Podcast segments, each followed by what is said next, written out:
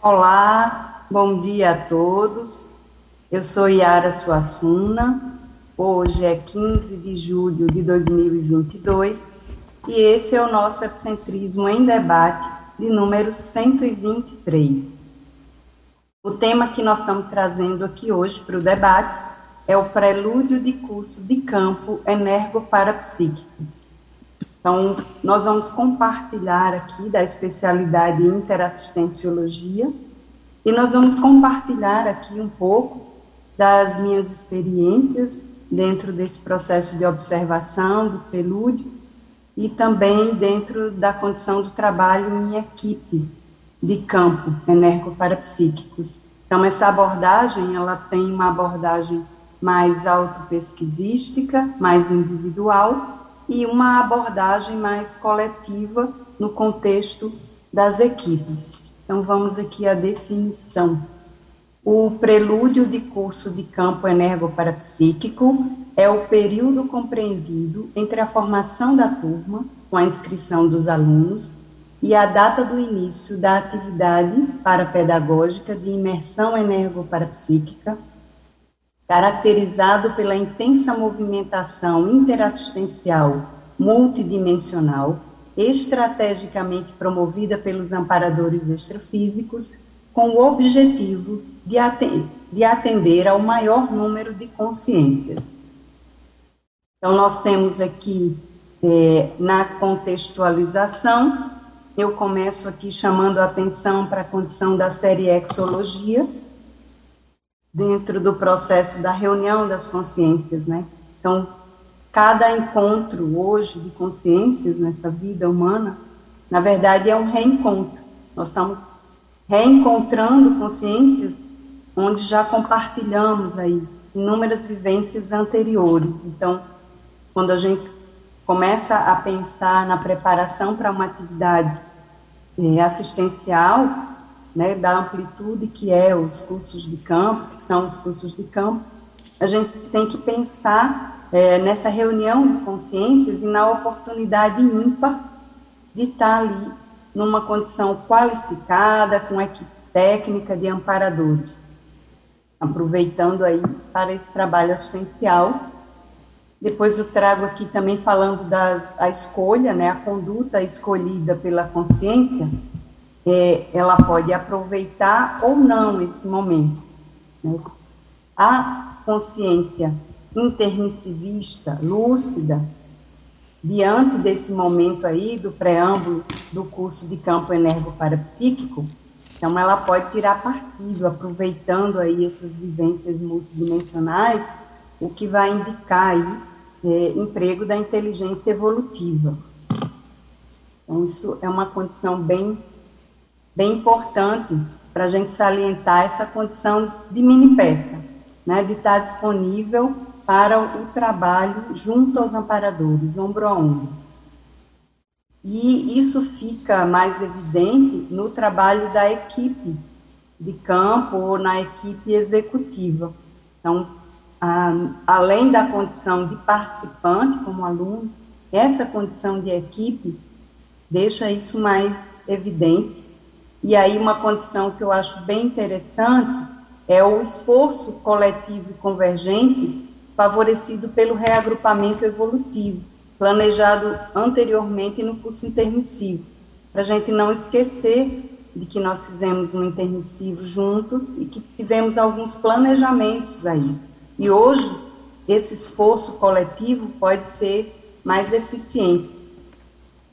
E aí entra, né, qualificando aí esse processo do compromisso, uma coisa importantíssima que foi trazida aqui também pelo Leonardo Firmato, que é a neoqualificação, ou seja, da gente estar tá sempre melhorando e qualificando cada vez mais esse trabalho junto aos cursos de campo.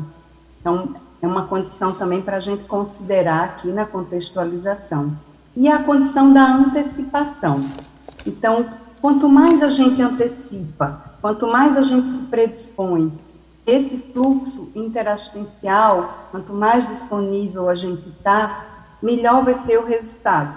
Então, é aquela condição, muito ajuda quem não atrapalha. Então, para a gente não atrapalhar o trabalho dos amparadores, a gente já se predispõe antecipadamente, antes do dia do curso, né, no período bem antes, a estar tá ali ah, em conjunto com esse fluxo interassistencial multidimensional. Para isso, o foco atencional é extremamente importante é, usar o processo da, do, do autodiscernimento, colocando o foco atencional para ampliar essas parapercepções. Uma consciência vai ficar mais atenta aos fatos e parafatos ocorridos ali com ela, e isso também potencializa um melhor resultado no trabalho, como também a melhoria do holopensene pessoal. E aí, além também da atenção, né, da hiperacuidade, do autodiscernimento, a gente pode somar a isso outros atributos que nos ajudam muito nesse período de preparação, nesse período de planejamento aí para o curso de campo, que é a auto-organização, a autolucidez, a autocognição, a associação de ideias e a criticidade. Esse aspecto da criticidade é importante, que colocar o foco atencional nesse contexto mais amplo, em tudo, em todos, ele exige também uma boa dose de autocriticidade, de heterocriticidade, senão uma pessoa descamba lá para o processo mais místico, né? Então, precisa ter um, um contexto de autodiscernimento e de criticidade na observação desses dados principalmente no juízo de valor que vai dar para esses dados. É, então, a condição do detalhismo, né, que traga aqui a técnica do detalhismo, ela também ajuda muito, enriquece muito a possibilidade de compreender as conexões entre os fatos, os parafatos, entre o processo ali do contexto seriexológico. Então, às vezes é um detalhe, é, um pequeno fato, uma anotação que vai nos ajudar a entender depois aquele, aquela, aquele pequeno detalhe, né? Vai ser importante, porque vai explicitar as relações grupo-kármicas. Né? A gente sabe que o curso de campo é uma atividade policármica, é uma atividade muito ampla, mas a gente parte do princípio de cada um com a sua responsabilidade. Então, dentro da participação pessoal, qual a minha responsabilidade? Qual a minha autorresponsabilidade na condição de mini peça? Então, vai chamando a atenção aí para parte das relações grupo-kármicas que cabe a cada um. Os vínculos, os acertos, né, os erros, os enganos, as recomposições. E aí, quanto mais a gente faz esse trabalho de coletar dados, anotar lá, né, registrar os fatos, os parafatos. Começa a fazer isso de, de modo mais técnico, isso ajuda demais a gente ter o registro técnico desses dados para depois a gente poder fazer uma avaliação. Que a memória intrafísica ela é muito falha. Não vamos contar com ela que a gente vai conseguir lembrar de um detalhe, de um fato que ocorreu 30 dias antes do curso, e aí, exatamente no curso, eu vou relembrar daquele fato. Às vezes passa batido, às vezes a gente esquece. Então, é interessante fazer o registro com data, um registro escrito, mesmo que depois você melhore, é, vá aperfeiçoando, mas é interessante e importante para fazer esse preâmbulo, essa entrada ali no, no contexto assistencial ser mais rica em termos de dados para avaliação e compreensão. Agora, é preciso que a gente tenha o processo, além da criticidade, é, calma, né? Esse processo ele tem que ser feito sem euforia, ou sem precipitação, sem impulsividade. Senão a gente vai começar a fazer conclusões, tirar conclusões precipitadas da análise dos fatos. Então, tem que ter calma, coloca lá, deixa maturando, vê o que vai acontecer no curso de campo, Muitas vezes aquele dado ali não, não tem uma, um esclarecimento ou uma ampliação no curso, vai ter no curso seguinte ou no próximo, no próximo. Então tem que ter calma. Isso não é um joguinho de acerto e erro, né? É uma condição de levantamento de dados para ajudar na compreensão das vivências, especialmente no contexto da movimentação grupocármica. E aí, para ilustrar isso, eu trago aqui uma casuística que foi de 2013, quando estava bem ativa aí no processo da cursos de campo como participante das equipes, tanto executiva como equipe de campo, propriamente dita. E foram cursos que aconteceram a cada 30 dias. Então, num período de 90 dias, três cursos e eles tiveram uma interrelação do, dentro do meu ponto de vista, né, de avaliação, bem peculiar. Então eu fiz esse recorte, trouxe aqui para a gente debater, para vocês explorarem aí. É, a participação no SCP-2 em Ribeirão Preto em setembro, depois a participação no CNI em Natal em outubro e um outro SCP-2 em Salvador em novembro. Então, nesse período de 90 dias, eu tive essa, essa correlação. E aí eu trago aqui exatamente na casuística falando de que muitas vezes há essa interconexão entre uma atividade energoparapsíquica e outra, em especial aqui o recorte de cursos de campo energoparapsíquicos, né?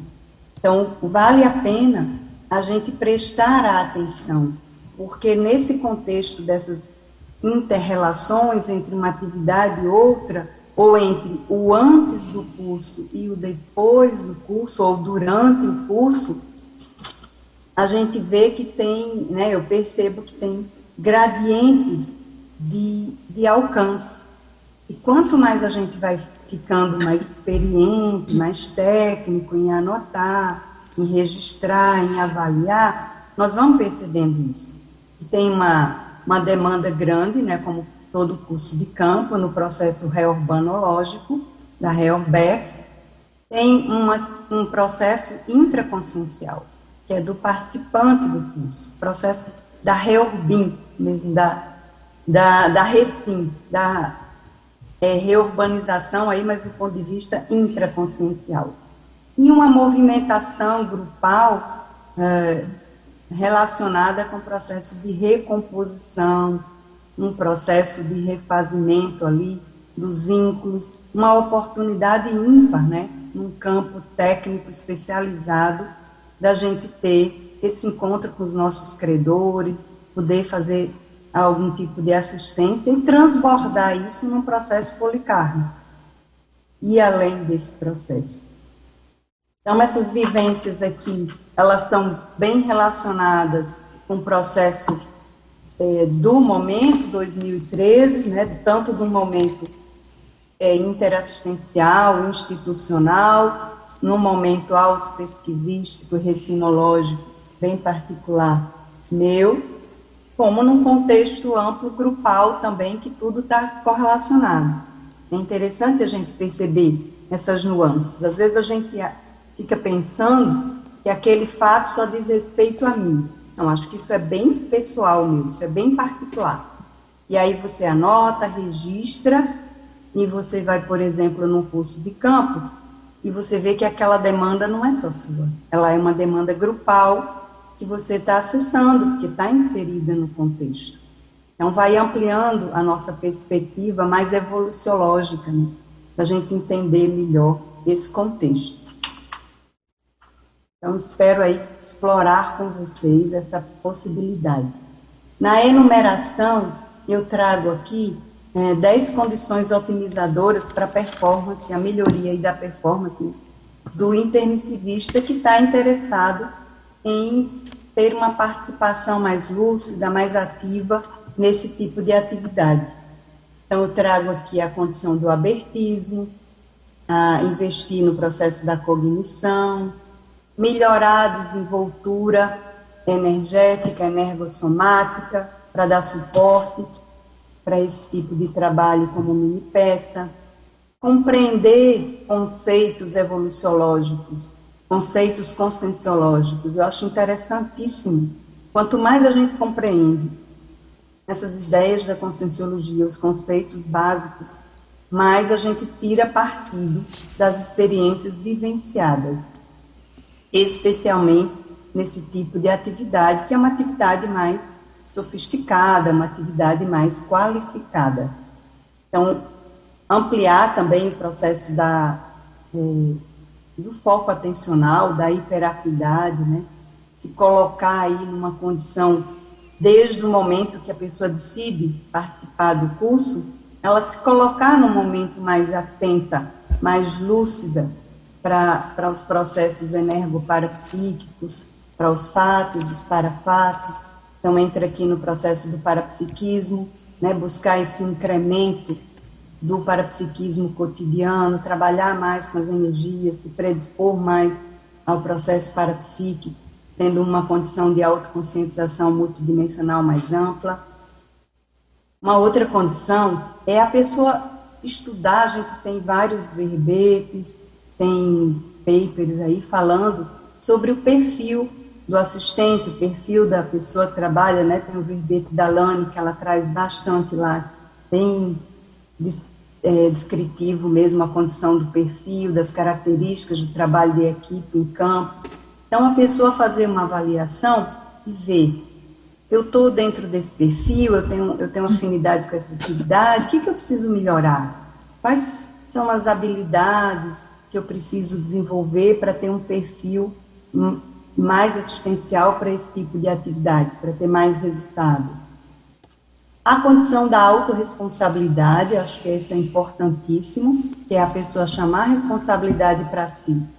Então, está indo, está né, tá participando de um curso de campo, a partir desse momento que ela apresenta as credenciais para participação nisso, ela coloca uma condição de estar ali, então, responsável por ser uma mini peça dentro do, do mecanismo interassistencial. Então, chamar a responsabilidade isso ajuda muito, potencializa muitos resultados. E com relação às sincronicidades, né? observar, registrar, ponderar, ver, lembrando do processo de autocrítica, não fazer julgamento, anota lá, deixa ver se aquilo vai ter um sentido depois.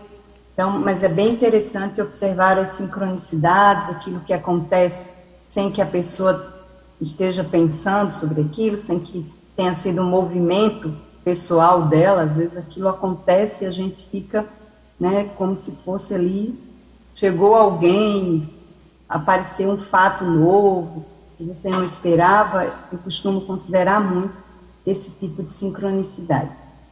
E aí, na frase enfática, a gente traz aqui a disponibilidade, a hiperacuidade e a tecnicidade aplicadas na preparação assistencial antecedente ao curso de campo energoparapsíquico junto aos amparadores favorece a assistência grupo kármica. E aí, questionamentos, eu aproveito para perguntar para você, leitor ou leitora, para você que está aí nos acompanhando aí no YouTube, você já aproveita o período antecedente à participação em cursos de campo energoparapsíquico para aprofundar a conexão interassistencial? E quais proveitos recinológicos você vem obtendo através da análise dos fatos e parafatos? Então, aproveitando aqui os questionamentos, eu convido também todos vocês aí a enviarem questionamentos aqui, dúvidas, Vamos enriquecer nosso debate aqui. Mandem muitas perguntas aqui, tanto pelo site do Tertuliário, como aqui mesmo, direto no, no chat do YouTube, para a gente conversar um pouco, trocar ideias aqui a respeito das nossas vivências.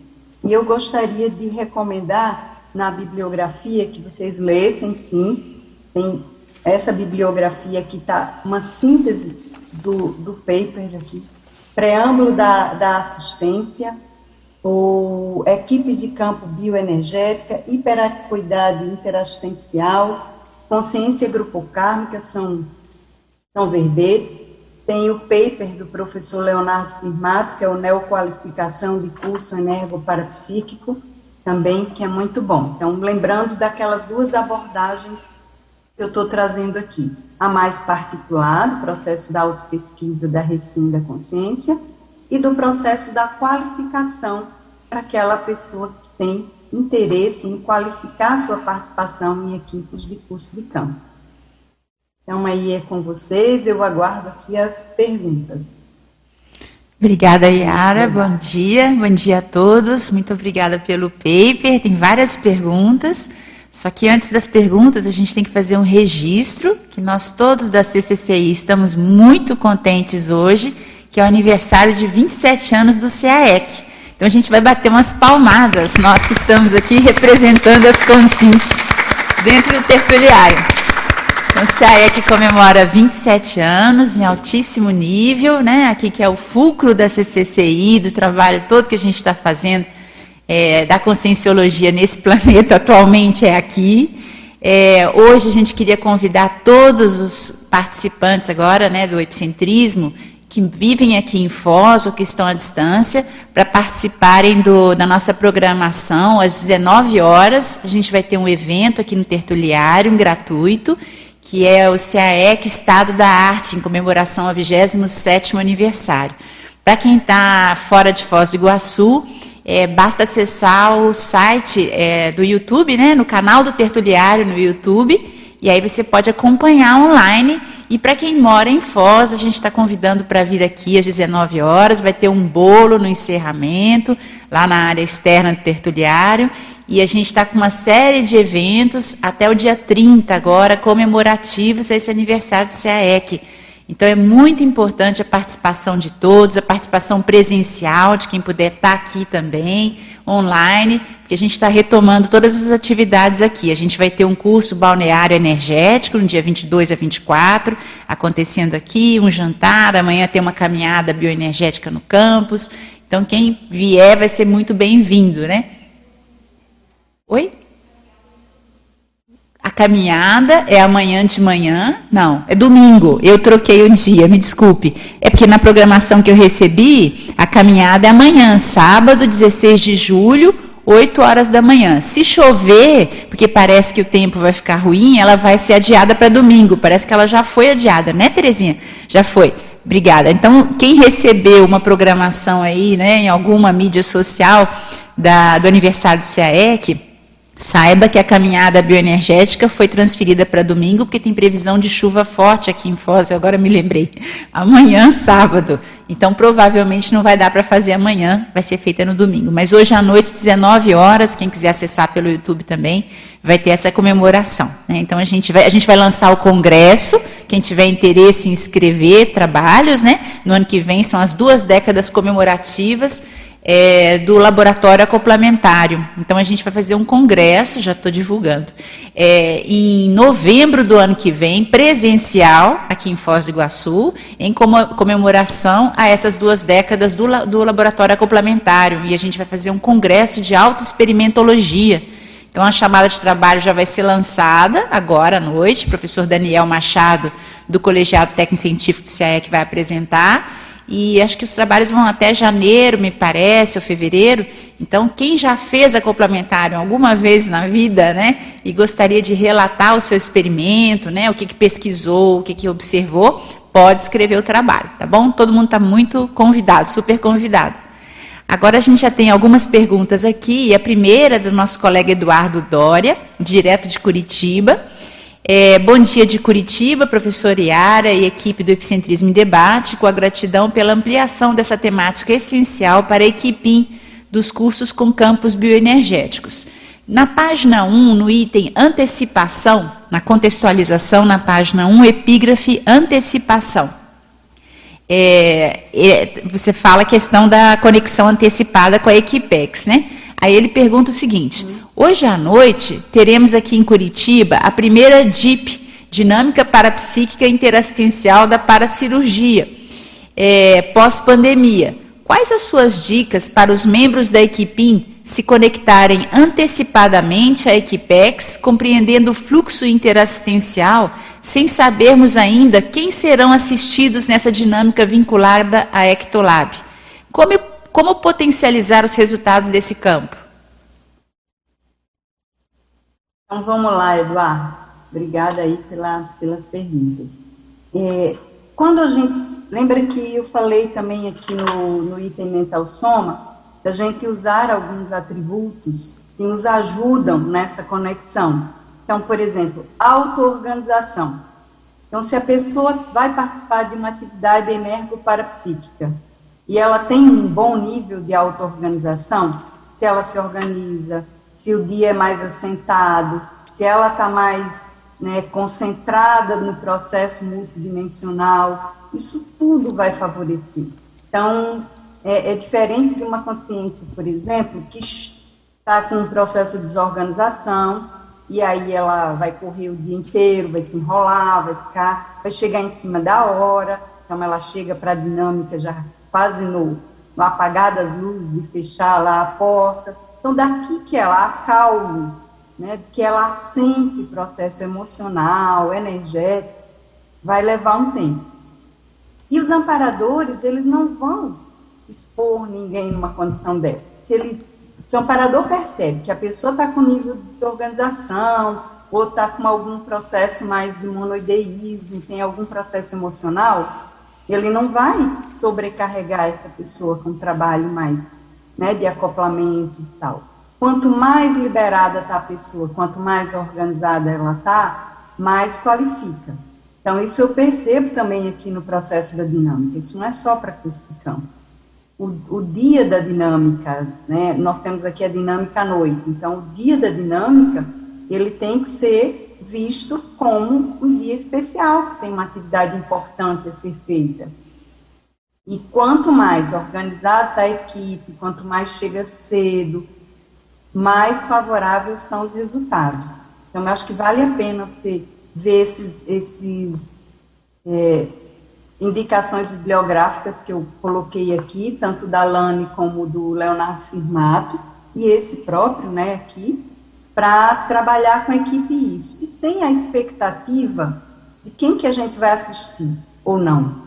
Então, a gente anota as coisas. Você pode usar essa técnica aqui do do pré-curso, né, esse, esse verbete, esse paper, ele veio da, da, da, inspiração, porque a técnica eu chamava de pré-curso. Pré-curso, e anotava tudo lá, pré-curso.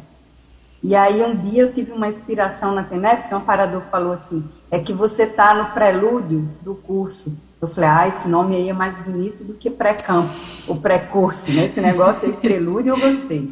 E aí eu comecei a trabalhar no paper. Então, pense nisso, no preâmbulo da assistência da dinâmica. O preâmbulo da assistência, quando a gente vai dar uma aula, por exemplo, de aula introdutória.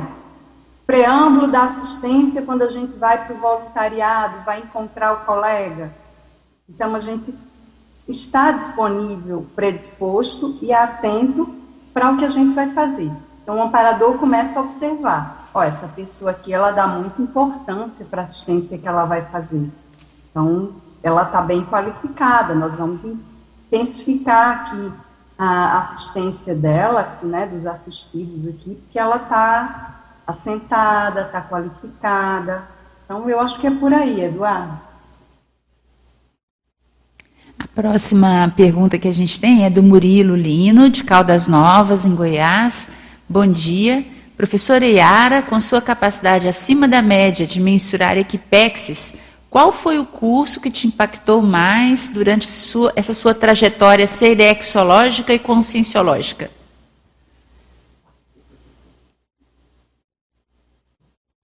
Olha, depende do nível do impacto, né? A gente tem atividades que nos impactam do ponto de vista mental somático, das ideias que são apresentadas ali.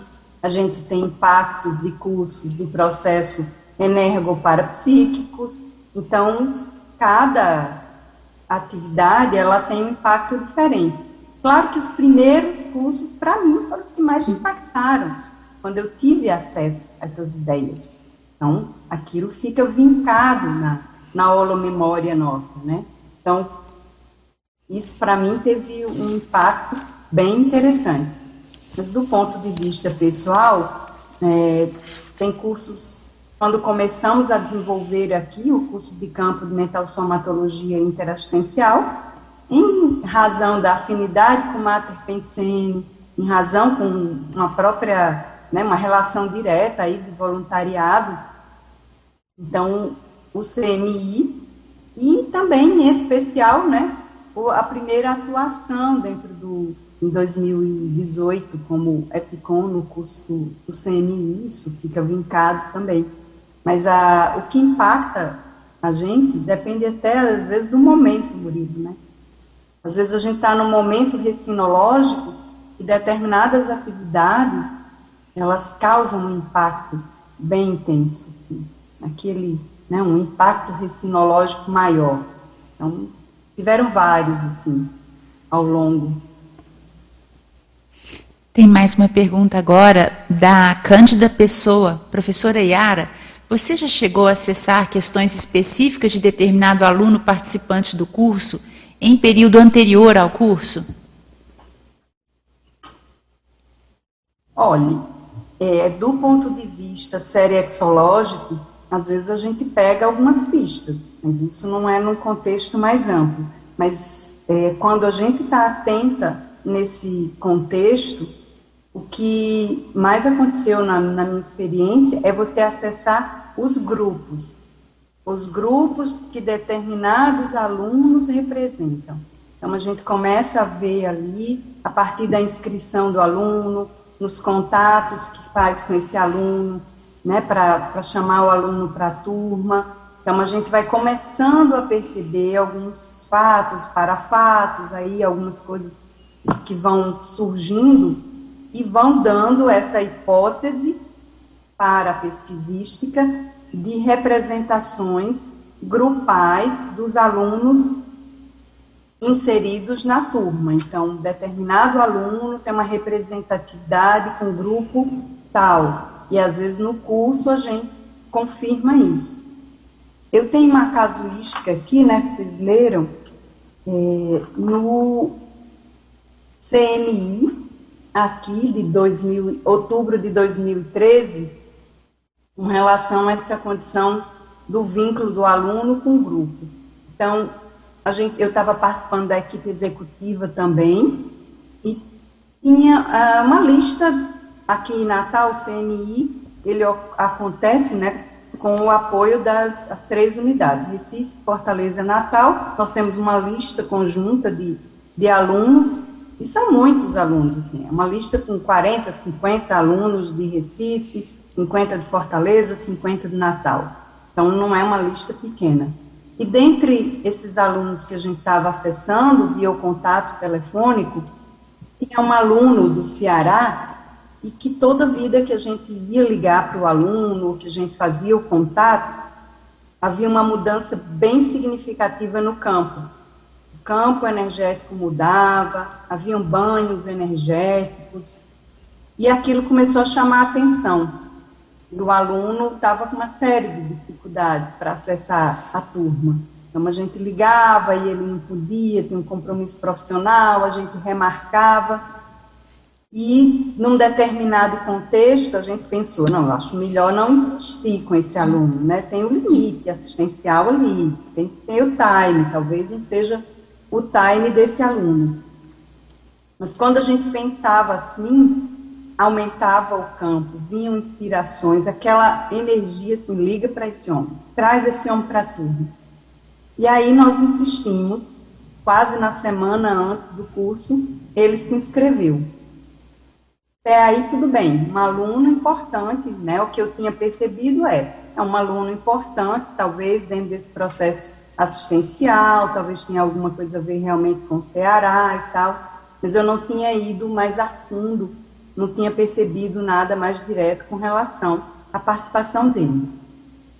E aí, durante o, o curso de campo, ah, esse eram o professor Rui Bueno e Everton Santos, eram os epicões dessa turma, e aí o Rui comentou, algumas pessoas tinham percebido ali, tinha alguém vestindo uma batina, um negócio assim. Na hora da discussão, do debate, o Rui comentou que era sim, que era o, prof, o professor, o padre Cícero, uma figura, um religioso aqui cearense, e que além do processo religioso, ele tinha um contexto político bem marcante.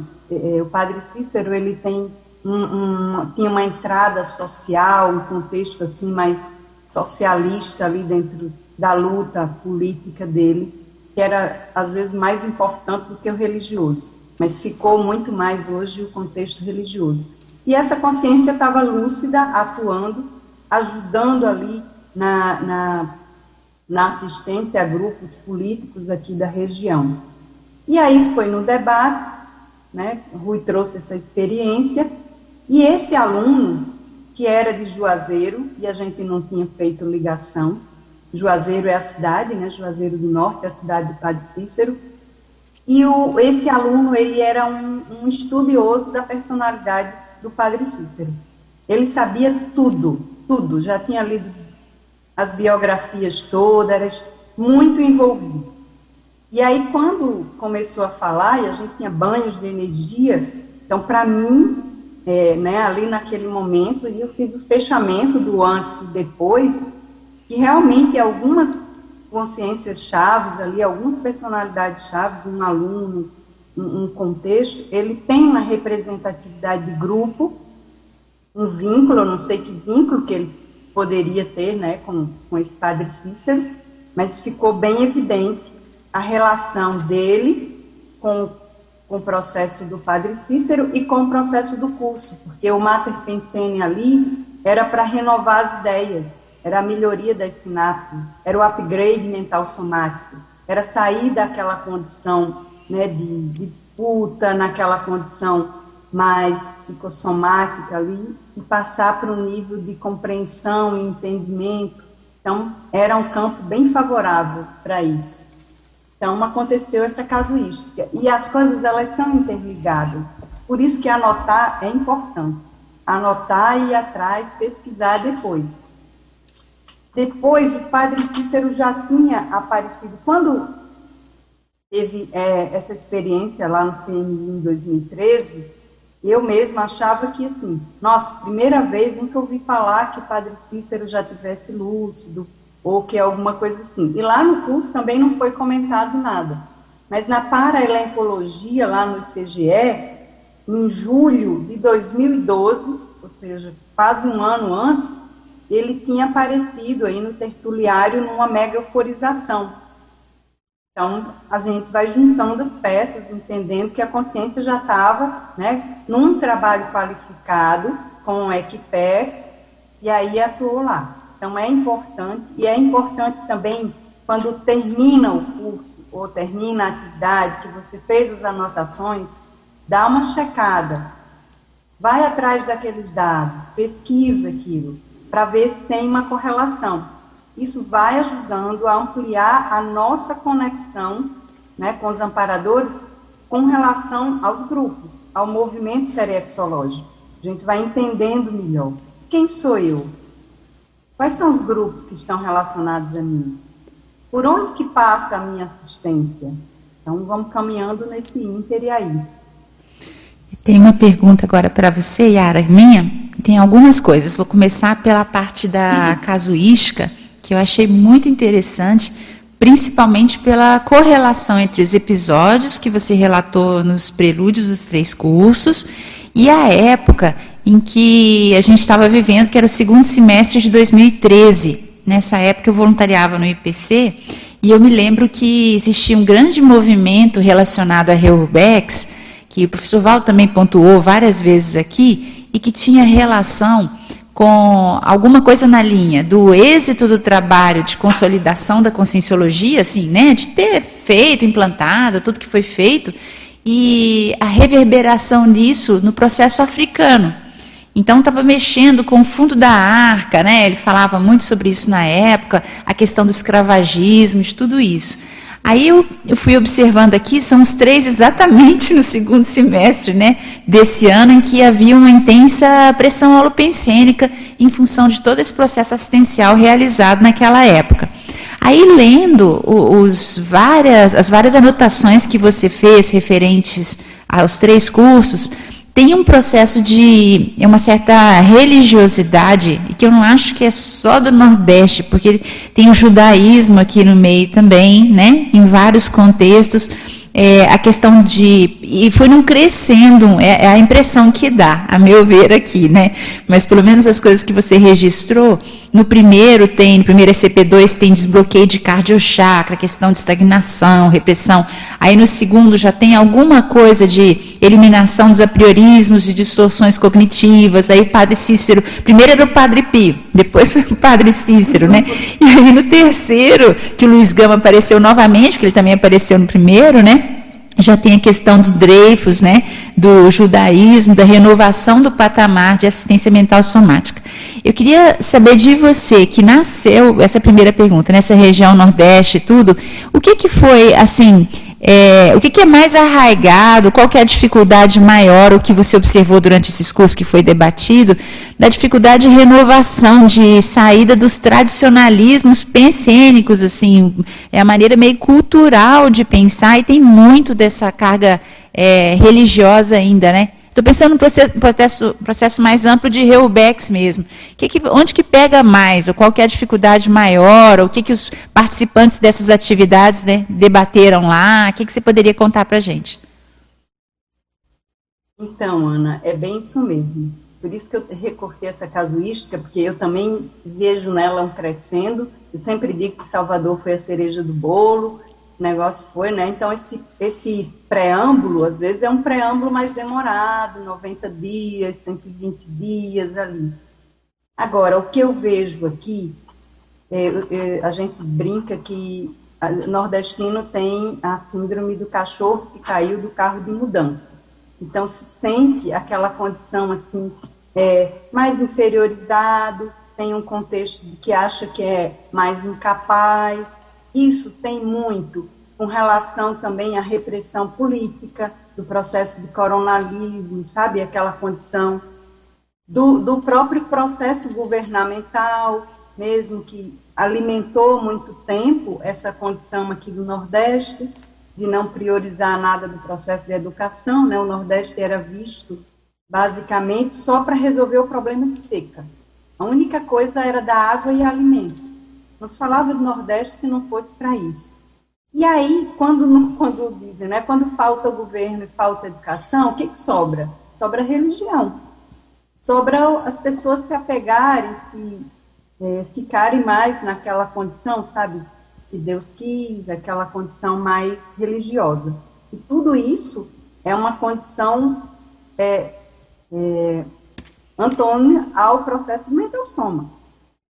Então, assim, é, desde que a gente começou aqui com a saída mesmo do IPC e o início do intercâmbio, a ideia era sempre mudar esse patamar, tentar fazer exatamente as pessoas pensarem melhor, ter autoconfiança, ampliarem a, a manifestação delas a nível da pensenidade. E isso é bem evidente ainda nos cursos, assim. Tem a, a onda da Reorbex, ali do, dos amparadores, com aquele upgrade mental somático, e ao mesmo tempo vem junto a caravana dos assistidos para se beneficiar desse contexto. Então, nesses três cursos, eu percebi muito isso. Em 2013, né, que você falou, estava no auge desse processo.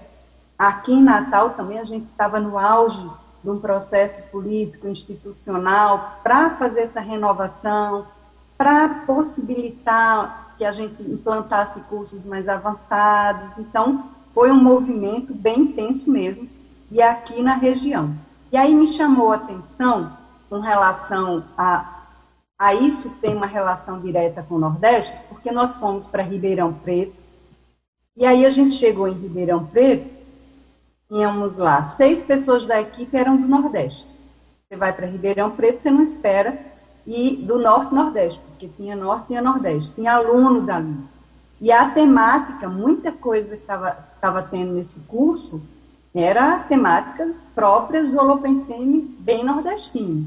Então, às vezes, também tem esse contexto, né? Você sai um pouco dali para assistir um, um, grupo que está relacionado. E aí foi nesse, nesse SCP-2 que apareceu o Luiz Gama, pela primeira vez, que aí tinha toda a relação com esse processo de escravagismo. De... E o, o Luiz Gama, além do processo de ser abolicionista, era um intelectual, foi uma pessoa que lutou na adversidade, né?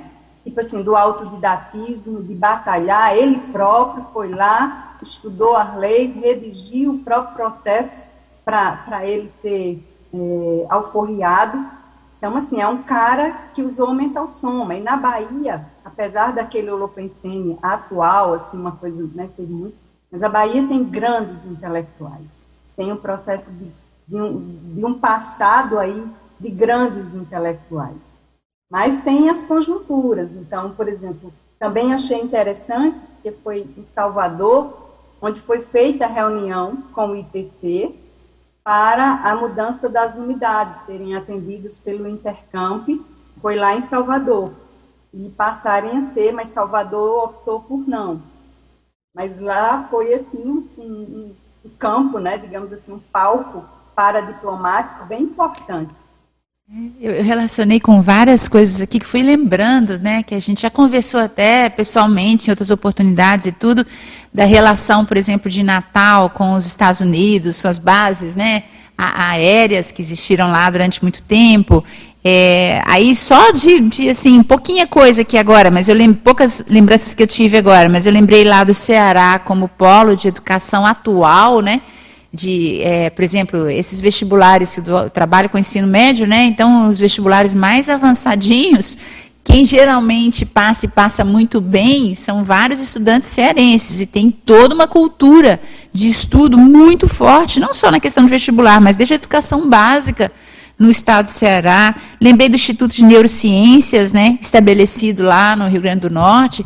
Então, acho que caberia, e é só uma sugestão, uma provocação, né, fazer um livro, intercâmbio pessoal, dos efeitos reubexológicos na reunião nordeste, na região, me desculpe, nordeste, é, e pontuando isso, apresentar, tipo, a, a, com base na técnica do cosmograma, né, do que é publicado em termos de fatos, e mostrando como que está sendo acelerado, exatamente no que você falou, na elevação da autoestima, de lembrar que vieram, né, os intermissivistas que ressomaram, e catalisar esse processo de é, renovação, de assistência, achei muito positivo, é, eu fui estudar um pouquinho do Luiz Gama, ele foi analfabeto até 17 anos de idade. Então, cara, começou a estudar, se formou, e ele é patrono né, do abolicionismo. Não, tinha, não sabia disso é, no Brasil. Então, acho que é muito sério resgatar isso. Fica a sugestão para a equipe né, da Intercamp, que está é, centrando esse trabalho atualmente nessa região toda.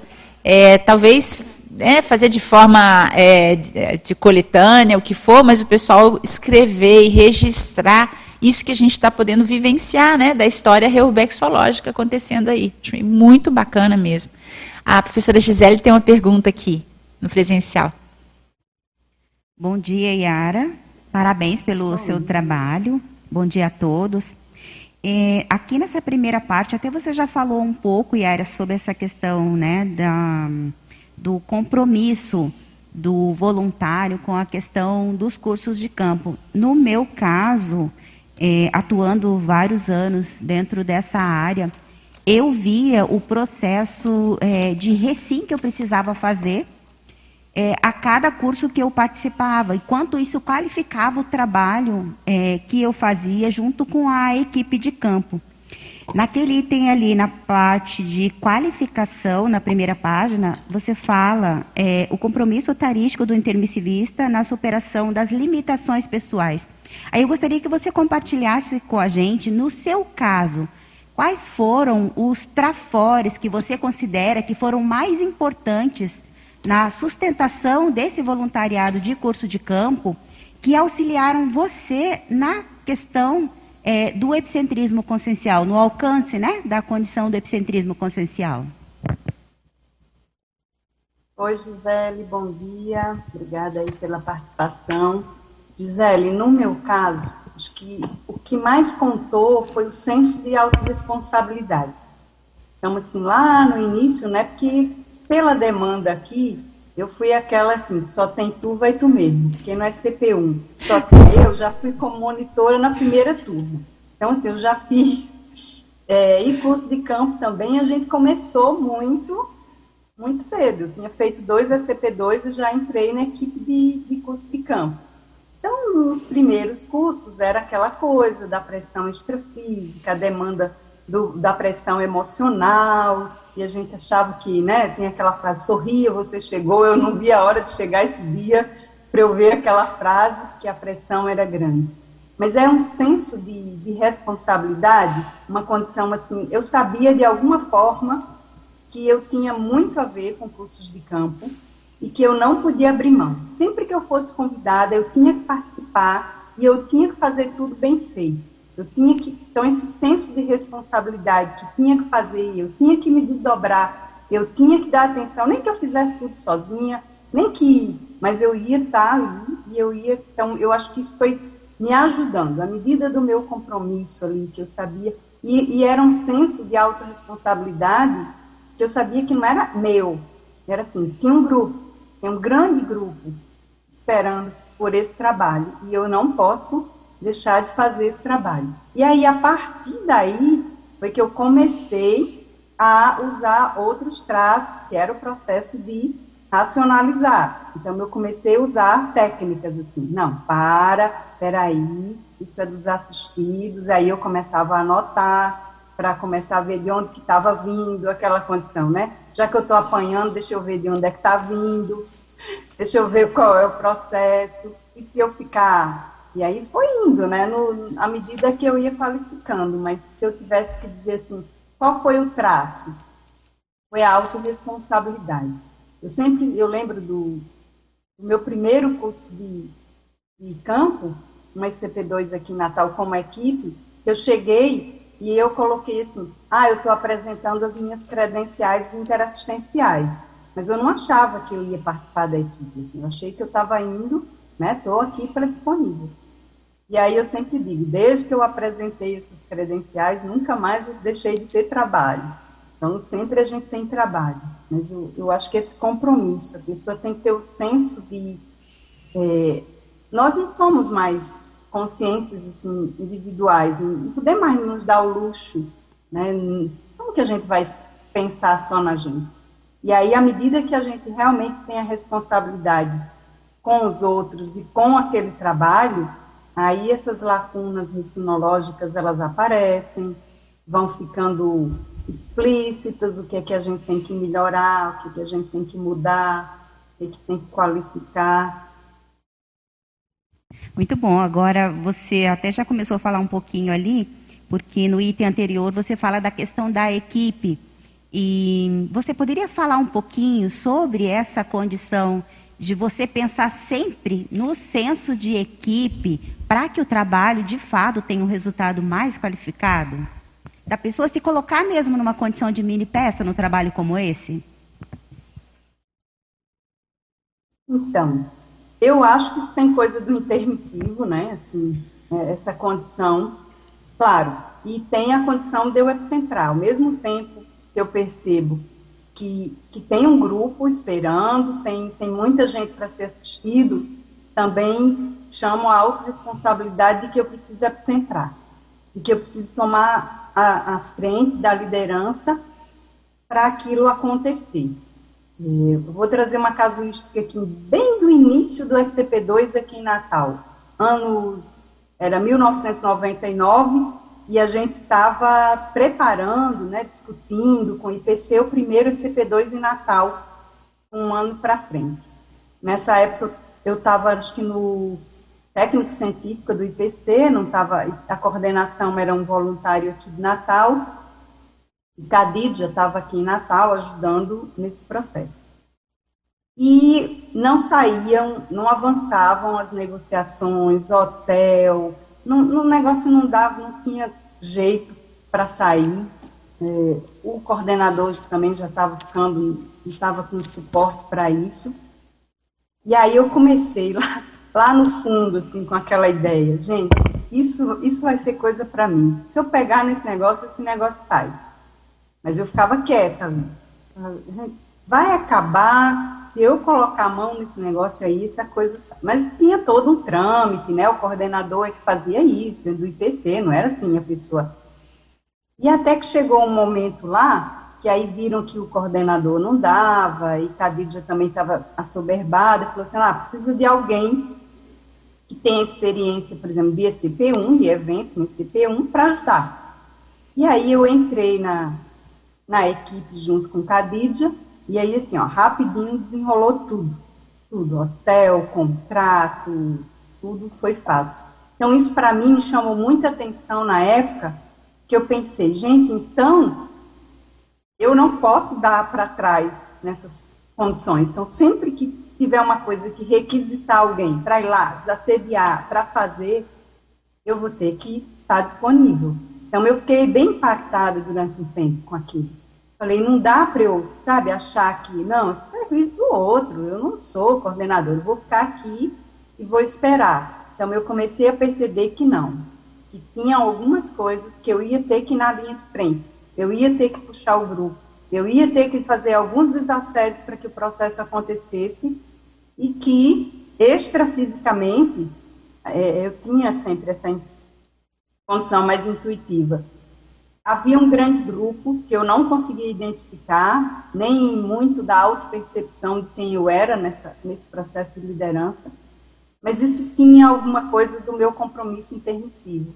Então, eu, eu, por isso que eu trouxe aqui dessa condição do esforço coletivo e convergente para o reagrupamento. Eu acho que tem muita coisa que a gente planejou, sabe? A gente combinou essas atividades assim, qualificadas foram atividades que a gente discutiu no intermissivo, como é que vinha, o que é que ia fazer, ia ter esse tipo de atividade. Então, acho que vale a pena a gente chamar a responsabilidade para isso. Muito bom, obrigada. Eu acho só se vocês permitem um acréscimo, acho assim, estava pensando, ouvindo a Yara falar, que a gente se conhece também há mais de, sei lá, uns 25 anos, né, Yara, mais ou menos. É, eu acho que tem poucas pessoas que conseguem conciliar, é, que é o caso seu, a aplicação da técnica da Resexes com essa disponibilidade. Então, às vezes o pessoal não, não, percebe, mas nessa época você tinha duas crianças pequenas, né, trabalhava pra caramba profissionalmente, e assim, na minha cabeça aqui vieram duas pessoas mas uma delas é você, que sabe conciliar é, o holopensene da disponibilidade, que às vezes o pessoal, às vezes na Invex tem mais, né? E, mas você conjuga isso com perfeição, junto com a série de outras atividades e assume, e pega e faz o trabalho. Então isso é fora de série. Né? Isso é para ser estudada, como assim cobaia nossa, é para estudar. Tem mais uma pergunta aqui agora do Geraldo Guedes, aqui de Foz do Iguaçu. Parabéns é, poderia ampliar um pouco mais acerca do caso Dreyfus com atividade em Salvador?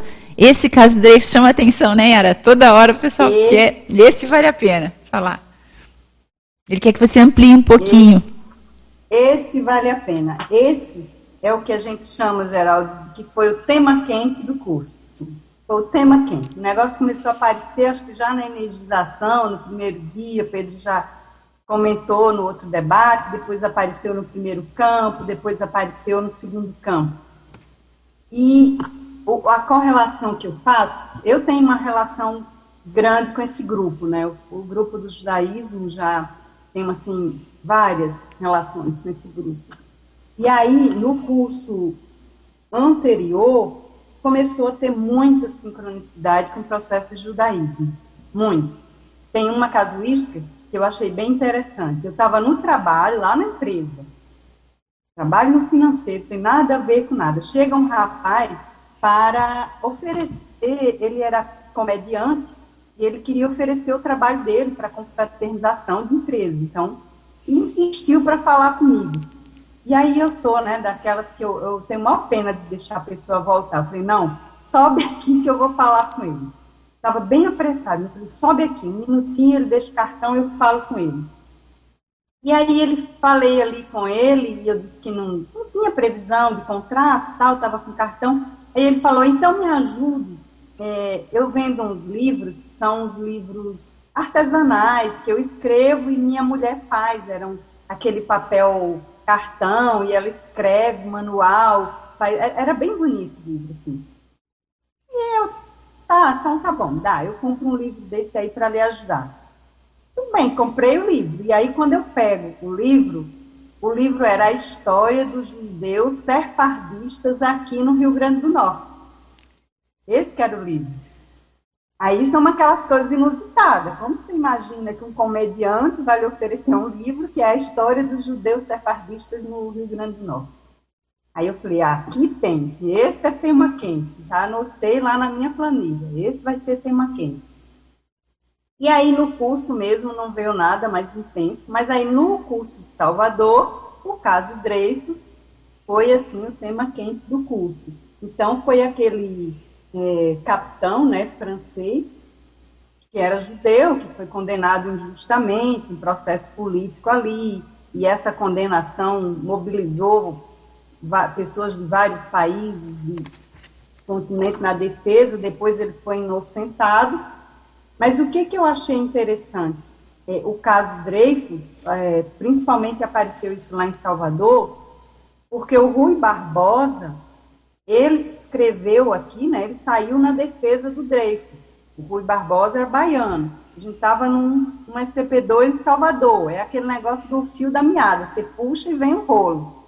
E a gente também tinha comentado nesse, eu não coloquei aqui no paper, mas uma das personalidades que a gente comentou nesse SCP-2 foi o do Ernesto Carneiro Ribeiro.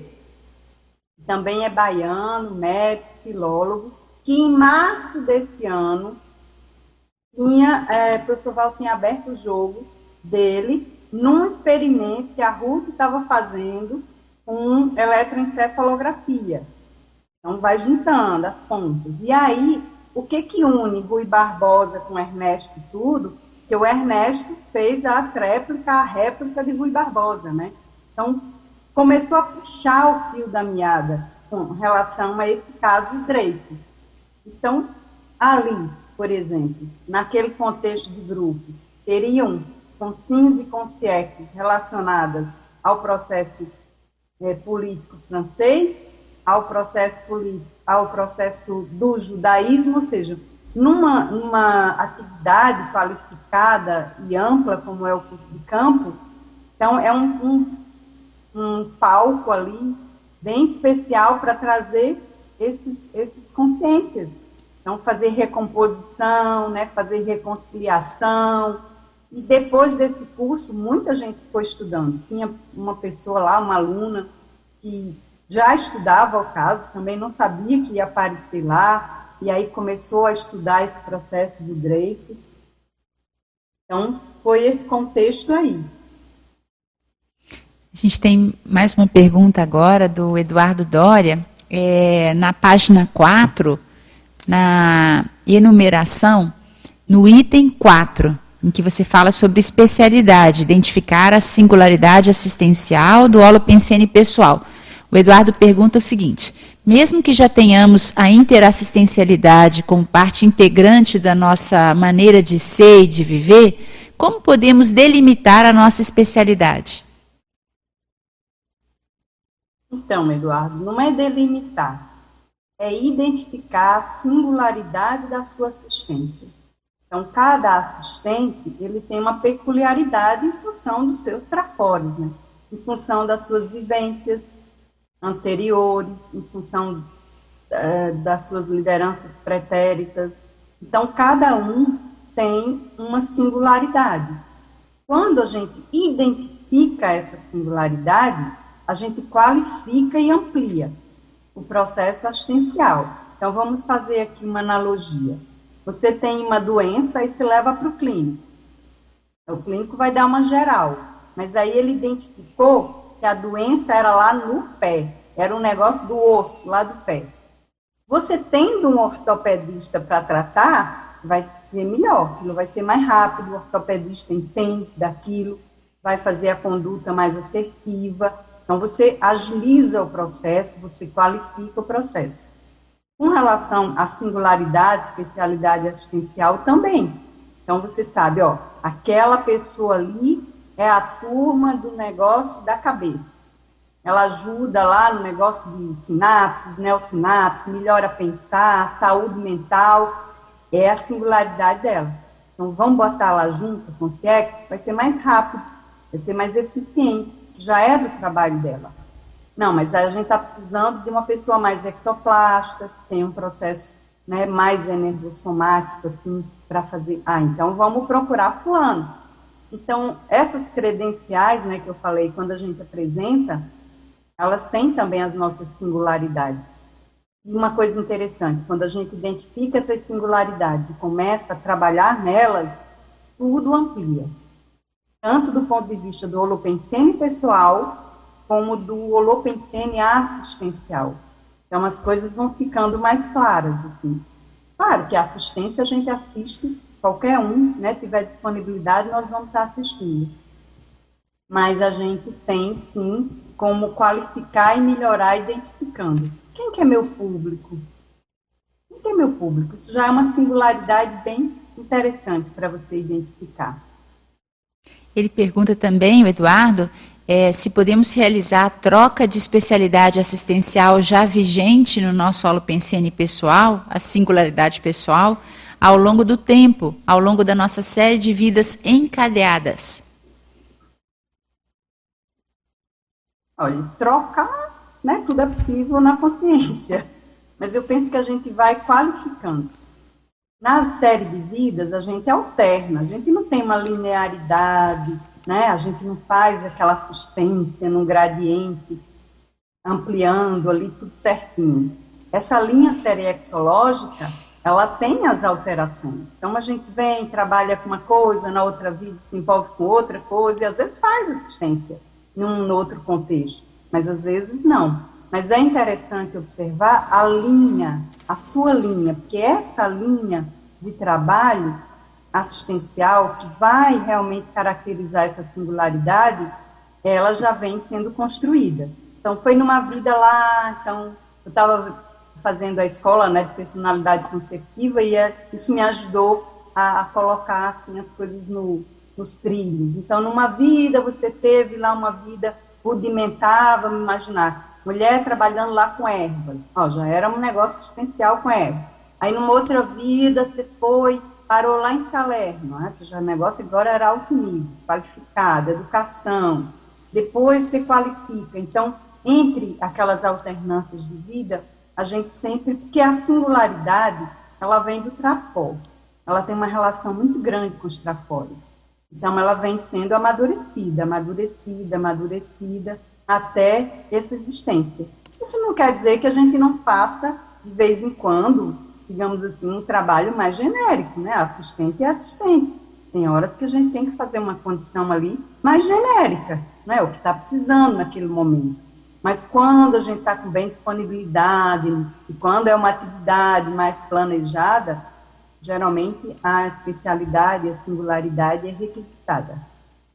A gente tem uma pergunta agora da Cris Buco. É, Yara, parabéns pelo seu exemplarismo. Como vê a importância do curso Mental Somatologia Interassistencial nesse processo grupal evolutivo reurbanológico? Oi, Cris. Ah, eu vejo total, assim, tô, né, até preocupada aqui com essa pandemia que a gente ficou esses dois anos sem curso, que eu acho que ele é uma peça aí, uma mini peça fundamental, isso que, que a gente estava discutindo antes com a Ana, da reurbanização local é claro que a onda da Reorbex é um negócio planetário, a gente tem que ter isso em mente. Não existe Reorbex né, ali individual. Mas nesse âmbito planetário, existem alguns contextos relacionados às consciências daquela região, daquele grupo que ressomaram ali. Então, tem mais afinidade com o trabalho, por isso que nasceram ali outra nasceu lá. Então, o, o, o mental somatologia interassistencial, né, pela característica do pulso, pelo mater pensene, por ser feito aqui na região, por todo o processo dos intermissivistas, a equipe é uma equipe basicamente toda com professores locais, é, a, a, o conteúdo, assim, digamos assim, do curso, as aulas, são todas voltadas para esse processo da mental somatologia, da neuroconscienciologia. Então, eu acho que ele é importantíssimo. E nós tivemos aqui, se a gente fosse pegar as casuísticas aqui do, do CMI, dos que já, nós tivemos já 14 turmas, eu acho, 13 ou 14 turmas, e turmas assim que tivemos personalidades bem importantes. Eu falei aqui do Padre Cícero, nós já tivemos uma, um outro curso que tinha o Miguel Arraes, que é um político pernambucano, estava também lúcido no trabalho. Teve uma outra que tinha o Mascarenhas Homem, foi um português envolvido aqui com o processo de colonização, ou seja, a gente vai dando oportunidade para esses reencontros e essas recomposições num outro patamar numa outra esfera. O negócio agora é a nível das ideias, do mental soma, da evolução. Os conceitos evoluciológicos agora é que prevalecem. Então, eu acho muito importante. Como eu acho importante todas as atividades mais voltadas para o mental soma que nós estamos desenvolvendo aqui na região. E acho importante aí a sugestão de Ana, viu, do livro, já está registrado aqui.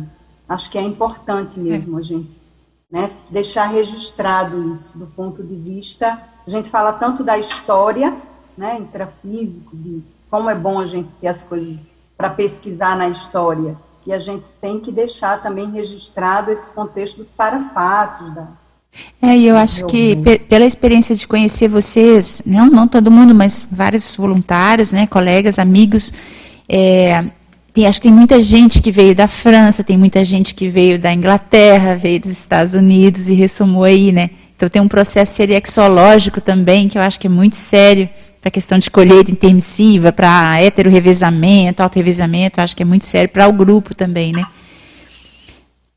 Eu queria colocar uma pergunta é, minha na relação à enumeração, na página 4. Tem um item, número 8, em que você fala sobre o perfil analisar as características perfilológicas necessárias para a qualificação do trabalho de mini-peça autolúcida nas atividades energoparapsíquicas. Então, na, na, realidade, são duas perguntas que eu tenho. A primeira, se você poderia aprofundar assim, na prática, para quem tem interesse, às vezes, em trabalhar em atividades de campo energoparapsíquico, né? É, quais são as características desse perfil? O que, que é um perfil de mini peça? Quais são as características observáveis, né? ou que a pessoa pode priorizar desenvolver ou ganhar experiência para ter esse perfil de mini peça? Essa é a primeira. Ótimo, Ana. É, quem, quem, quiser aprofundar, eu vou trazer aqui, lembrando que o verbete da, da Lani, de equipes de campo, ela traz uma listagem né, com essas qualificações.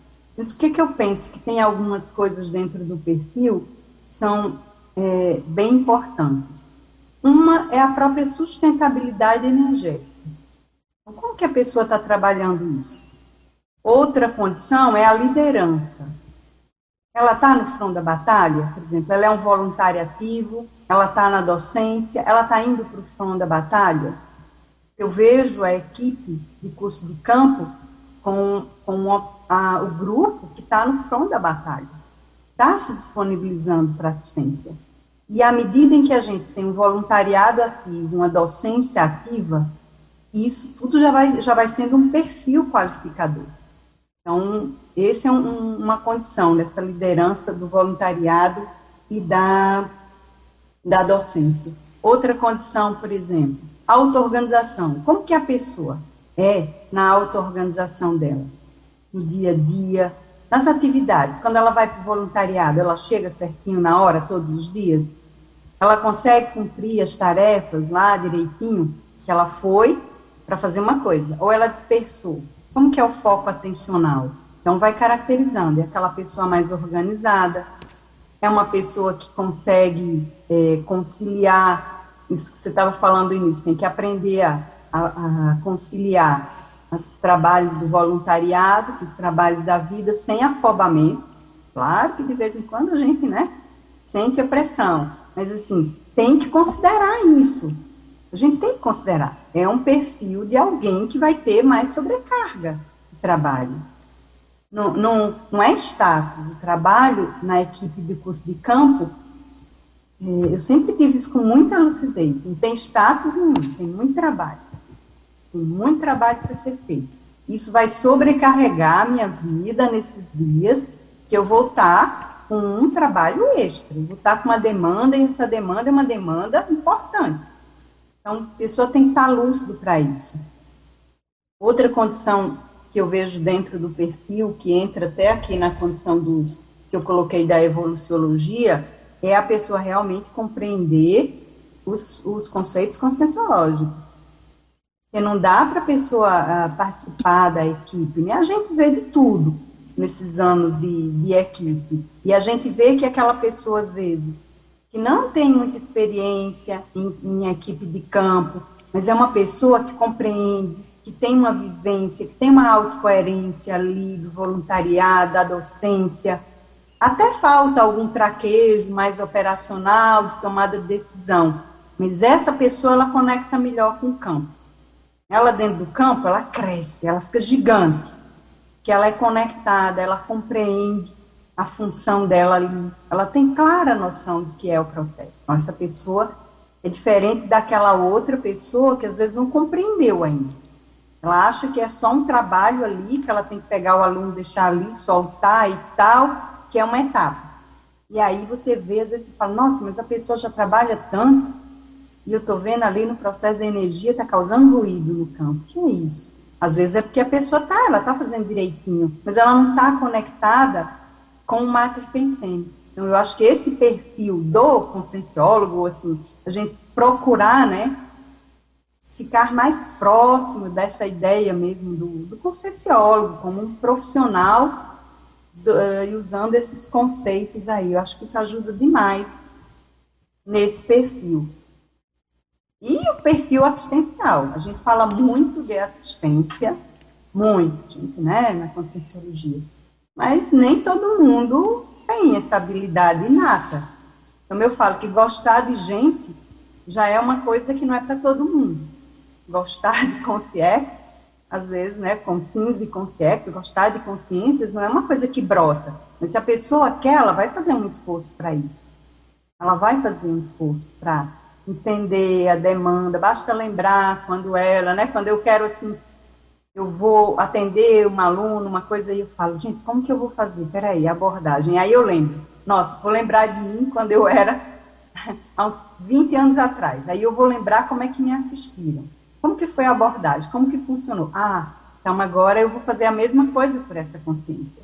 Então é só lembrar da gente, que a gente um dia desse ainda estava né, imaturo aí nos processos, é só usar o exemplo nosso. Então eu acho que esse perfil, principalmente liderança, auto-organização, processo emocional e energético, é, os conceitos da conscienciologia, coisa mais de entender por que está fazendo aquilo, e o processo de liderança, de, de autorresponsabilidade aí com essa liderança, eu acho que são assim, bem fundamentais nesse perfil. Posso contribuir? É, Yara, você traz também ali na sua contextualização mais duas condições, que é a questão da tecnicidade e do detalhismo, Sim. que eu considero também fundamental. Você poderia falar um pouquinho sobre eles? Sim, com certeza, Gisele, bem lembrado. É, essa condição do tecnicismo e, da, e da, do detalhismo, eles já me ajudaram muito, tanto na condição mesmo ali, daquela condição operacional, né, de fazer tudo, hotel, estratégia, não esquecer de nada, aquela condição toda, como no trabalho da atuação. Então, uma condição que, dentro dessas vezes todas, né, que eu atuei em equipe de campo, eu acho que umas 20 vezes aí, eu estava na condição de escriba. Está lá escrevendo do lado do EPCOM. E é uma condição onde você está totalmente imersa dentro do campo. Está acoplado ali, coladinho, do início ao fim do campo, você está ali dentro. Então, você acopla com tudo, com um aluno, é uma condição. E eu tinha preocupação para não sair do, do processo da retilinearidade pensênica, não me atrapalhar com nada. Então, o que, que eu fazia? Da técnica aí do detalhismo e da tecnicidade. Eu fazia uh, sempre a repetição operacional do que eu estava fazendo. Então, eu me mantia ocupada, me mantinha ali ocupada e eu repetia sempre, mentalmente. Peguei o crachá, como se fosse a primeira vez que eu estivesse fazendo na vida. Peguei o crachá, agora eu anotei o nome, agora eu vou esperar passar. E eu fazia isso. A cada aluno eu repetia, e às vezes até no intervalo de um e outro eu repetia. Então, com isso, eu conseguia não me envolver com a assistência que estava sendo feita. Né? Às vezes eu pegava alguma coisa, claro, mas eu não interferia. Conseguia me manter lúcida o tempo todo, durante o campo isso me ajudou muito. E mesmo em outras atividades, por exemplo, conduzir alunos, você anda muito no campo e vai, sair do campo e voltar, né? Que você tem aquela barreira, dá aquela quebra. Então, eu fazia isso mentalmente. Eu estou agora, eu sou assistente, eu estou levando o aluno no banheiro, aí agora eu tenho que entrar, eu tenho que lembrar, ter cuidado com a porta, depois que eu tiver o cuidado com a porta, eu vou... Então, eu me ocupava com esse processo da técnica de fazer aquilo, e aí, às vezes, eu conseguia sair e voltar do campo no mesmo padrão. Então, essa técnica me ajudou muito. E acho que é, também faz muito parte aí do, do perfil, do detalhismo. Ana? Agora, eu queria contribuir. Eu acho que tem um traço é, subjacente ao que você acabou de descrever e que às vezes é difícil de explicar né, para quem está começando a desenvolver isso, tem interesse nisso, que é, eu não sei qual é o nome, mas é secordato com o processo dos amparadores. Então você chegou e falou no começo da liderança, da autorresponsabilidade, fazer tudo isso. E a tarefa que você estava descrevendo era assim: vou pegar o aluno aqui, levar para o colchonete ali, depois vai. Você se disciplinou para aplicar a técnica, para interferir o mínimo ali no processo pensênico na assistência, embora certamente você contribuiu muito com o processo parapsíquico, energético e tudo isso mas existe uma forma de se perceber e se colocar que é, que é exatamente, acho que a tradução dessa condição de ser mini peça. É, é o que precisa, é o serviço. E isso é muito sofisticado e avançado. E às vezes parece algo assim, passa batido, tipo parapsiquismo despercebido, assim, né? Não se dá tanta importância. Eu acho que esse é um dos aspectos fundamentais para essa condição. Porque a próxima pergunta, se você puder comentar que eu ia fazer, é, é como que alguém interessado em desenvolver esses aspectos, esses atributos, pode fazer uma avaliação do próprio perfil. Geralmente, quem tem a tendência a ser uma maxi peça no mecanismo ali tem uma certa dificuldade de enxergar ou de compreender isso, né? Tem que ter algum feedback externo para que é, se faça essa avaliação. Como que você vê que pode, o que, que pode ajudar nesse contexto? Olha, eu acho que uma boa dica é a pessoa começar a observar a própria manifestação dela quando ela está em contextos mais assistenciais. Então, qual é a perspectiva dela, por exemplo, quando está no voluntariado? Como que ela enxerga os colegas? E aí ela vai ver, não, eu nem, nem lembrei, nem lembrei que o colega lá podia ter uma demanda. Isso já é uma dica. Ou então ela pode dizer, não, eu lembrei que naquele dia eu parei de fazer tudo e eu fui ajudar meu colega. Era ele que estava precisando lá, estava então, é, na, na docência também, né? Como é que você consegue atender as demandas? É uma demanda mais técnica, só teórica? O que, que você consegue é, enxergar na demanda do aluno, na demanda do assistido? Vai anotando as coisas que a pessoa vivenciou.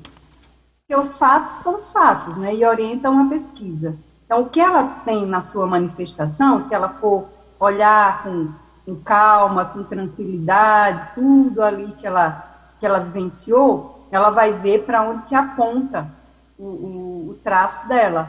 E aí ela vai ver quais as correções. Não, realmente, eu sou mais fechada, sou uma média peça, né? Não sou uma máquina, mas ali já percebi menos o contexto.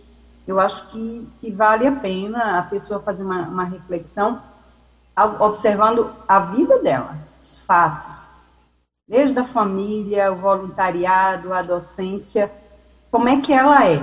Porque isso transborda, né? Não é só no curso de campo. A pessoa tem uma manifestação assim, a gente tem que experienciar em outros contextos. Tem uma outra coisa que eu ia te perguntar nessa linha da autopesquisa, é, na página 3, ao final da, dos exemplos que você colocou na casuística, você fala sobre o processo de, da neodimensão autorrecinológica que você percebeu né, a partir dessas experiências. Aí, para quem está tá vendo agora, é, quais são, assim, como é que funciona o mecanismo, que tipo de técnica a gente pode aplicar é, para aurir algum resultado autopesquisístico a partir do tipo de experimento que você colocou, porque a princípio você foi relatando as consciex, as situações todas que foram percebidas, né, os holopensenes referentes aos cursos, como que é, eu posso, alguém poderia é, fazer autopesquisa a partir daí, né? Uma vez que a pessoa estava mais tava participando e está como observadora. Qual que é o mecanismo que se usa para fazer esse tipo de autopesquisa, ou que você utilizou? Então, Ana, dentro de, dessa condição recinológica, é, uma das, das condições que eu uso é todas as minhas anotações de fatos, para fatos, isso que eu faço antes, eu correlaciono comigo. Tem que ter uma relação, porque aquilo aconteceu comigo, não foi com o vizinho, não foi com outro. Então, a primeira coisa, tem a ver comigo. E aí eu vou ver se tem a ver comigo, é em que aspecto? Qual é o aspecto daquilo? É um aspecto traforista? É um aspecto trafarista?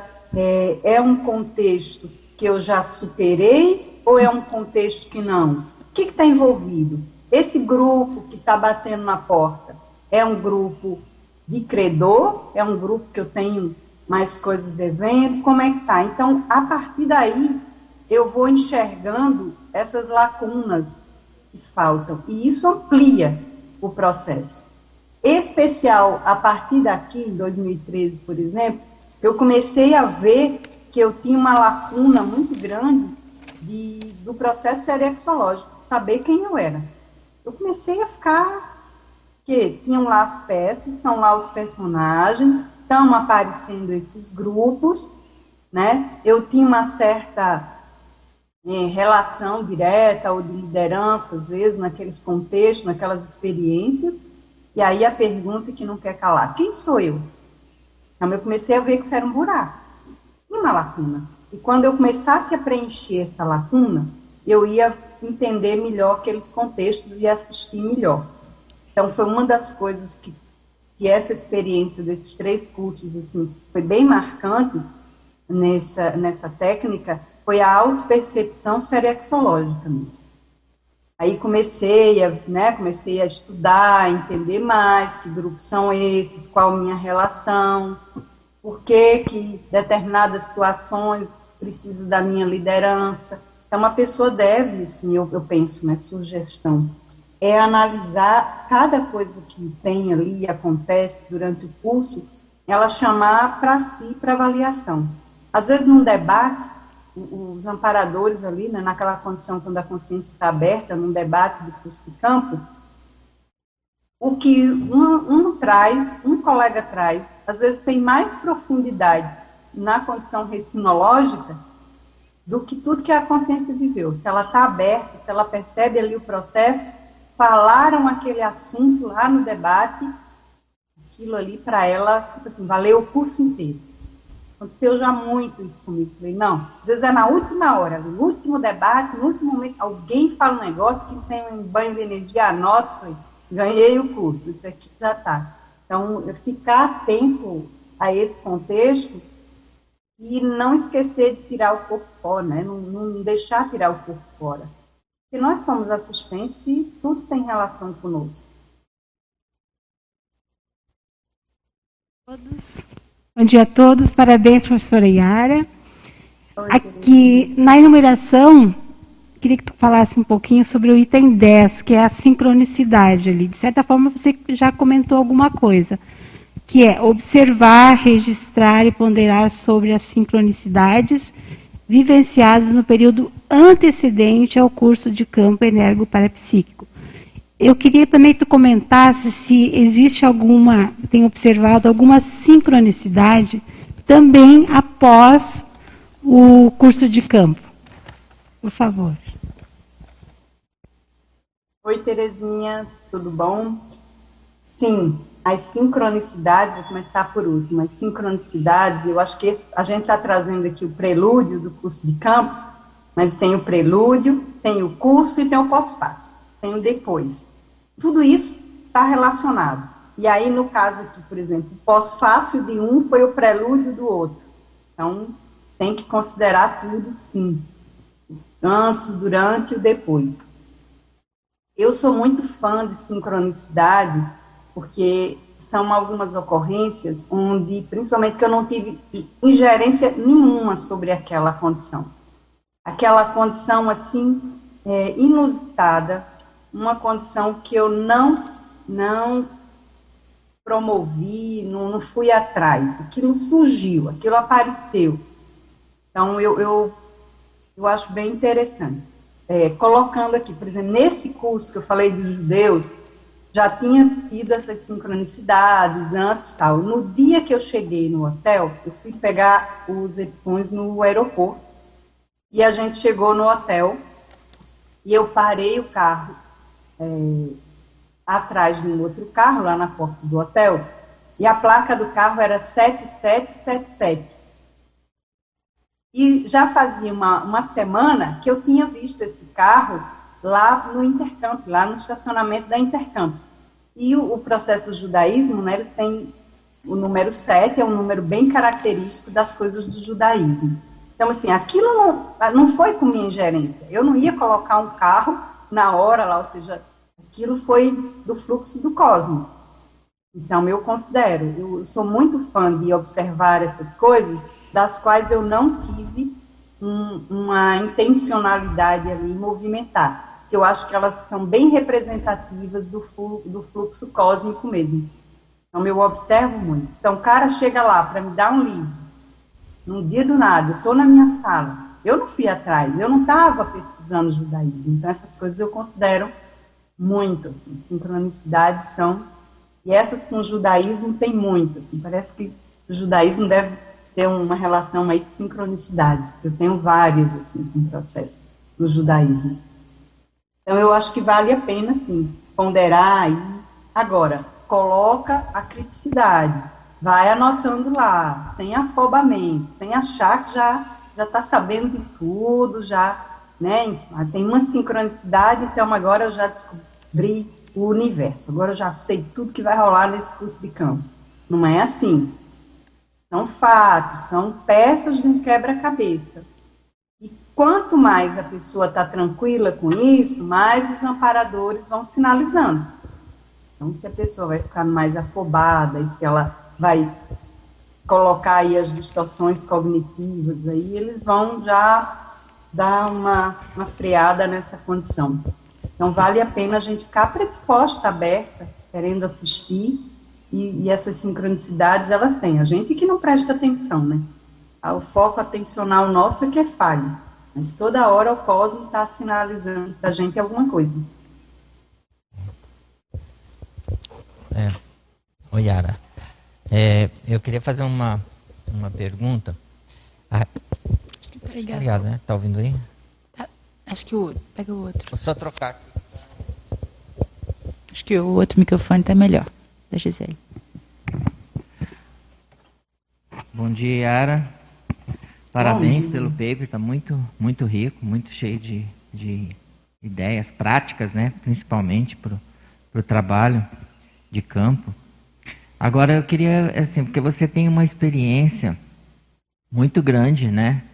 No, tanto na, na formação né, da, das equipes, no trabalho de equipe de campo, eu mesmo já atuei com você em alguns cursos de campo, e você também tem a visão do, do período é, é, do, do pre, é, é, que antecede né, aos cursos na posição de EPICOM. Você poderia falar um pouquinho sobre também esse trabalho do EPICOM nesse período né, de preparação para o curso de campo? Oi, Hernani, bom dia. Sim, é, o que eu vejo de mais especial assim é que esse aprendizado ele me ajudou demais. Eu, eu nem consigo imaginar como seria essa condição do epicentrismo sem esse gradiente de atuação, sem essa experiência. Então, a, as condições do preparo do, do período agora, né, 2018 para cá, como EPCOM, eles tiveram uma base toda nesse período de preparo da equipe intrafísica. Então, isso me ajudou demais, demais. E o que eu percebo na condição ali do preparo, o que, que mudou, né, da condição de EPCOM, é uma interação mais ostensiva com a Equipex, é, algumas coisas ali do ponto de vista das, é, dos fatos e parafatos, quando eu estava na, na, equipe, isso vinha, digamos assim, mais a conta gotas, vinha um, uma coisa né, mais fracionada, e na condição de epicentro, isso ficou mais aberto, isso vinha mais escancarado, os fatos, as condições, né, à medida que e chegava ali um aluno na turma, alguma coisa, às vezes um insight, uma ideia. Agora, muito do que eu vivenciei, em função talvez até do Mater Pensene, do CMI, é, era uma, uma condição de preparação e vivência com esses grupos, tudo a nível de ideias, de pensenidade, de neosinapses. Essa condição foi muito intensa, como se fosse assim, é, uma preparação para como ajudar a nível de, de neuroectoplasma, de ideias, de pensenidade. Então, muito, muito, muito essas ideias de entender distorção cognitiva, entender cognição, a, a parte atributológica mesmo. E aí eu fui investindo nisso também, né? Durante o período do pré-curso, eu fui aprofundando, uma ideia na TENEPS, pegava alguma coisa para ler, para estudar naquele assunto, eu acho que isso aqui vai ser importante, talvez isso aqui está sinalizando, isso aqui vai ter na turma. Então, vou estudar distorções cognitivas, e aí eu vou estudar distorções, eu vou estudar algum outro tema. Então, isso, isso me ajudou muito, acho, chegar no CNI mais conectada com o Lopensene. Também é, estudar um pouco do processo de serenismo. Né? O nosso Mater Pensene é a mental somatologia aplicada, a, a serenologia, ou a mental somatologia, a serenologia e paratecnologia.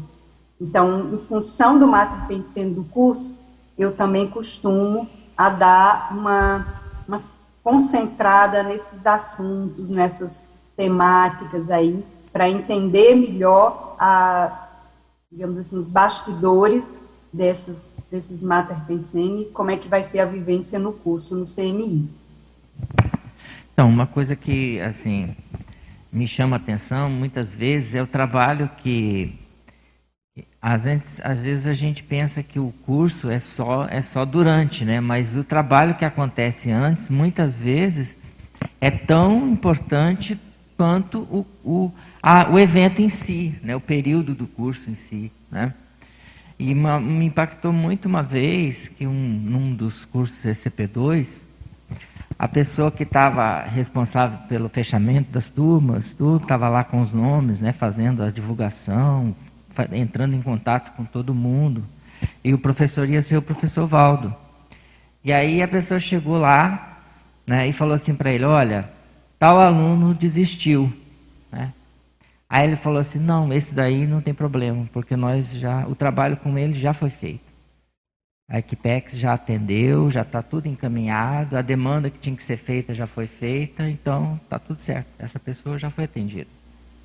Né? E isso me impactou porque eu não, não, não, imaginava assim. A gente sempre pensa, né? Não, assistência vai acontecer se a pessoa vier no curso, mas não é bem assim.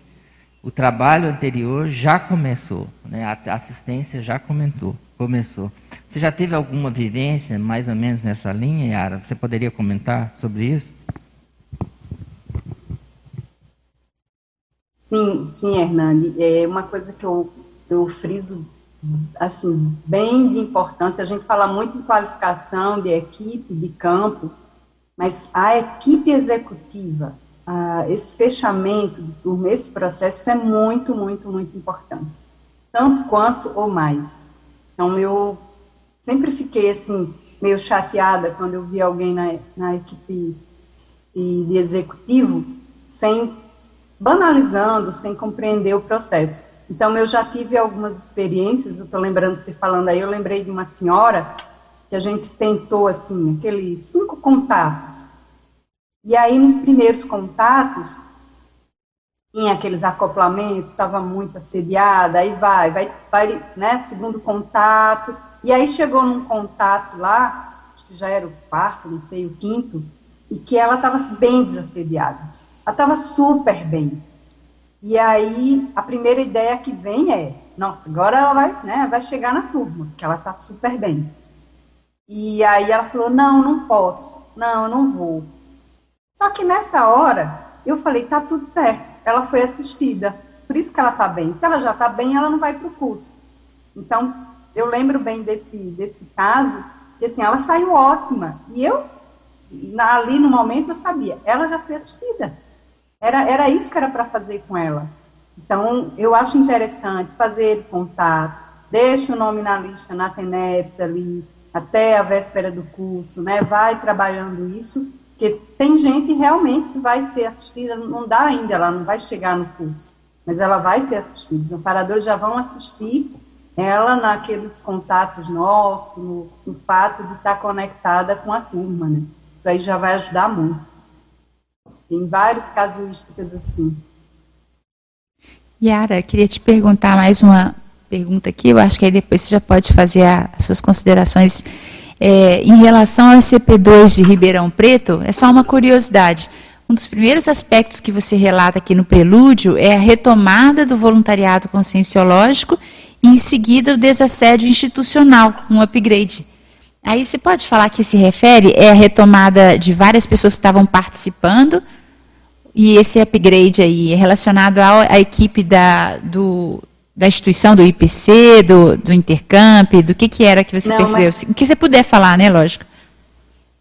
Aqui é da Intercamp mesmo, Ana. Tá. É, eu tenho um voluntariado ininterrupto, né, desde Sim. 94, é. mas é, por circunstâncias ali da paradiplomáticas daquele contexto, eu precisei passar seis meses ausente do voluntariado de fato. Foi de fevereiro a setembro. E a minha entrevista de volta, né, o recomeço, foi na véspera desse curso. Entendi. Onde a gente voltou a né, atuar ali no voluntariado, mesmo operacional e tal. E aí, esse período exatamente coincidiu com esse processo aí que eu falo de upgrade mental somático, que foi a condição dos cursos. A gente tinha uma imersão mental somática projetiva, que era um curso que foi até Max que doou para intercâmbio Eu lembro. que era leitura projetiva, e ele é um curso que assim, ele tem uma profundidade, ele tem é muito bom esse curso. É um curso básico, né? Você vai ter que aplicar técnicas de projeção, mental soma, mas multidimensionalmente, esse é um curso muito desassediador que a gente lê, lê, lê e tenta fazer a projeção de mental então, ele é, um, ele é excelente. E nós conseguimos fazer esse curso, que esse curso estava também sem, né, sem ser feito aqui na Intercampo. Então, veio tudo acontecendo ali, nesse, nesse contexto aí antes do curso. Então, assim, sabe aquela condição, assim, do, da abertura? E foi bem o que a gente percebeu lá com as consciências era um processo todo embotado das consciências, assim. As consciências saíram do curso, pode pensar, pode, sabe, pode falar. Tinha muito essa condição de submissão, de mordaça, tinha é, é, atendimentos, assim, a consciências que estavam, que não conseguiam se expressar. E aí tinha tudo a ver com essa condição da abertura, da manifestação e tudo. Foi, foi bem nesse período aqui. Muito bacana. Se você quiser fazer suas considerações, a gente está chegando no horário. Então vamos lá, agradecendo aí mais uma vez a toda a equipe aí que se predispõe, né? Vamos ver se o próximo eu vou estar tá aí em Foz presencial, né? se tudo der certo, a gente já vai estar tá por aí. E agradecer a vocês aí que estão ouvindo a gente agora. E um recado, assim, em especial, tanto para quem é aluno, mesmo a gente a pessoa que não está com intenção ou não tem essa disponibilidade para estar tá trabalhando em, em, equipe de cursos de campo, a, a participação de cada aluno, se ela puder ser qualificada, isso já expande muito. Vamos imaginar uma turma com 40 alunos, onde todos os alunos, toda a equipe, com todo mundo se preparou, fez um prelúdio ali, um preâmbulo assistencial bem focado. Com certeza os amparadores podem fazer um trabalho mais aprofundado. O negócio pode ser alto nível, né? Então, o, o quem vai dosar o que acontece ali no curso de campo, somente com relação a nós, com o SINS, é a gente mesmo. É a partir da nossa predisposição, auto-organização, disposição. É, somos nós que definimos qual a profundidade da assistência que vai ser feita conosco.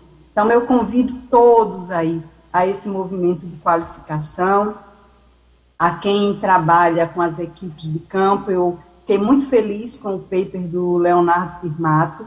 Eu acho que esse momento de neoqualificação, né, aproveitando esse momento de Helbex, eu acho que está na hora da gente qualificar está na hora da gente ter. Isso não é um processo excludente de que um possa, o outro não possa. Não é um processo sectário, é um processo de qualificação. A gente está pronto para o trabalho com os amparadores, levar isso muito a sério. Então, às vezes a gente leva tão a sério, né? A fresta de luz lá na porta está entrando luz. Não pode.